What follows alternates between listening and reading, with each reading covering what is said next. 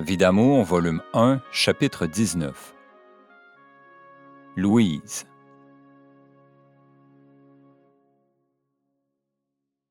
« 1947.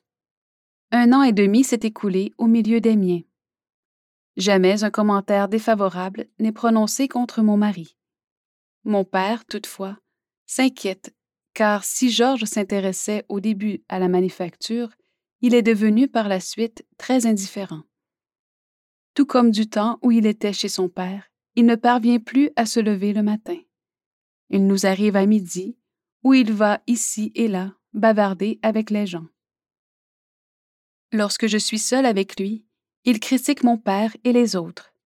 Pourtant, les délicatesses et les bontés à son égard ne se comptent pas. Pendant ce temps, André grandit et fait ma joie et celle de toute la famille.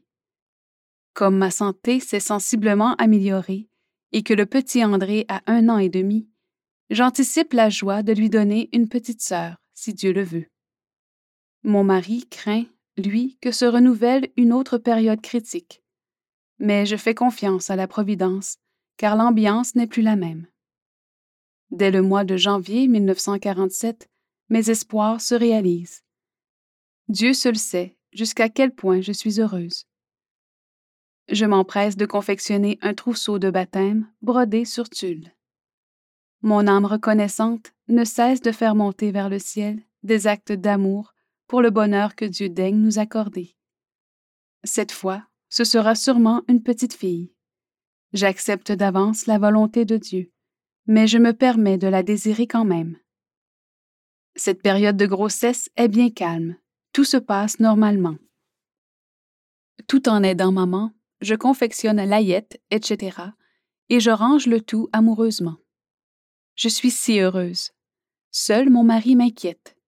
Le travail ne l'intéresse pas. Il avait critiqué ses parents et le magasin. Maintenant, c'est au tour de ma famille et de la manufacture.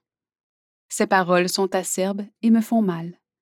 Je lui dis d'essayer de comprendre les autres, puisqu'ils ne lui veulent pas de mal. André grandit. J'ai du bonheur à l'initier aux belles choses spirituelles. Si petit qu'il soit, il ne tarde pas à reconnaître la belle Madone.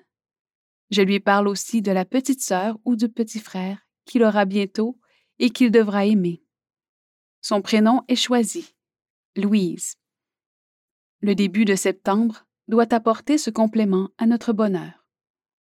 Dans les premiers jours d'août, je regarde le calendrier liturgique afin de choisir les autres prénoms de l'enfant, quand mon attention est attirée sur la fête de Saint-Louis, célébrée le 25 août. Au même moment, une voix se fait entendre intérieurement. Ta petite sera là ce jour-là. Je n'ose le croire, mais j'ai confiance. Aussi, le 24 août, je demande à mon mari de me conduire à l'hôpital. Il est étonné il me souligne que la naissance est attendue au début de septembre. Es-tu souffrante? me dit-il. Non, ai-je répondu, mais ça ne devrait pas tarder. Et papa offre à Georges de prendre l'automobile et de m'y conduire. Le lendemain, le docteur Lessard me dit Vous en avez pour une semaine à attendre. Docteur, lui dis-je, ne vous éloignez pas sans avertir car vous aurez des surprises. Passant à nouveau sur l'heure du repas, il sourit en me disant Vous allez être déçu. La journée n'est pas finie, docteur. J'ai confiance, car cette voix ne m'a jamais trompé. Tout à coup, première tranchée. À 15 heures, Louise est née, à la grande surprise de chacun. Mon mari arrive, m'offrant une belle montre bracelet en souvenir de la naissance du bébé de 8 livres, 3,6 kg. Tout va très bien, ma santé est des meilleures. Plusieurs mois plus tard, notre médecin de famille fait parvenir un état de compte très raisonnable pour tous les soins pratiqués depuis le début de notre vie conjugale. Au début de novembre, nous entrons dans notre maison neuve. Que de remerciements je dois à mes parents, dont les générosités multiples ne seront jamais oubliées. Mais l'hiver démoralise mon mari. Un jour, dit-il, J'irai demeurer en Floride. Et il continue à critiquer. L'automne 1947 ouvre des horizons merveilleux pour la vente du bâton de hockey. L'argent est investi dans l'organisation. Les demandes affluent et la production va bon train.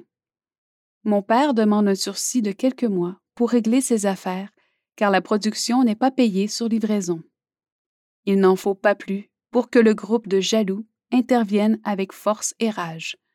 Les calomnies sont lancées aux quatre vents.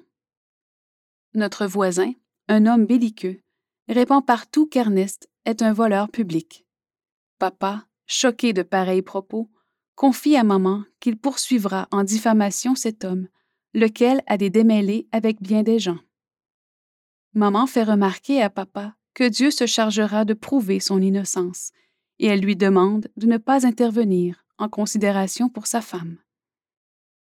En effet, Dieu se chargera de tout. Dans les mois qui suivirent, le fils de cet homme fut surpris à voler en différents endroits, et un an après, c'est sa fille qui, la veille de son mariage, avait à ses côtés l'escorte de la police. Le père et le futur gendre doivent cautionner pour une somme élevée qu'elle a volé là où elle travaille. Par la suite, trois autres de ses fils feront de la prison et du pénitencier pour vol, etc. Quelques directeurs de la caisse ne veulent pas considérer le sursis demandé par mon père. C'est un chambardement radical. Pendant des mois, les commentaires vont bon train. Les uns sympathisent, les autres rient, car, disent-ils, Ernest est coulé.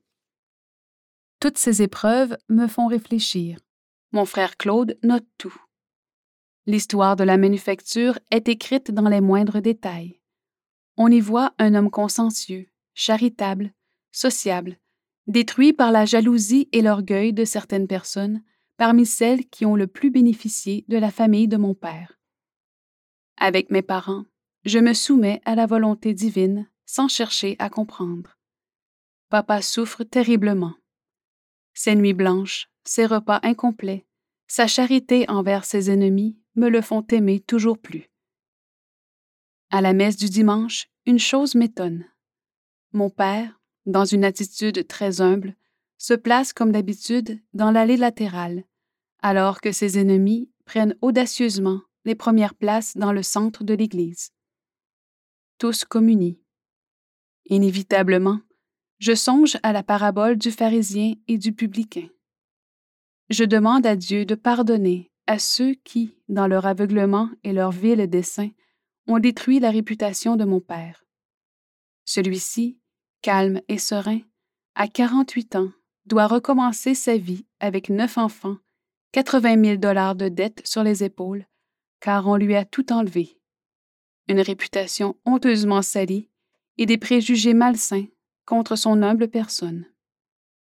A-t-on une idée des tortures qu'a supporté cet homme au cœur d'or qui ne peut voir souffrir un être humain sans lui porter secours et qui, du jour au lendemain, voit les siens dans le dénuement le plus complet à cause du mauvais parti qu'on lui a fait?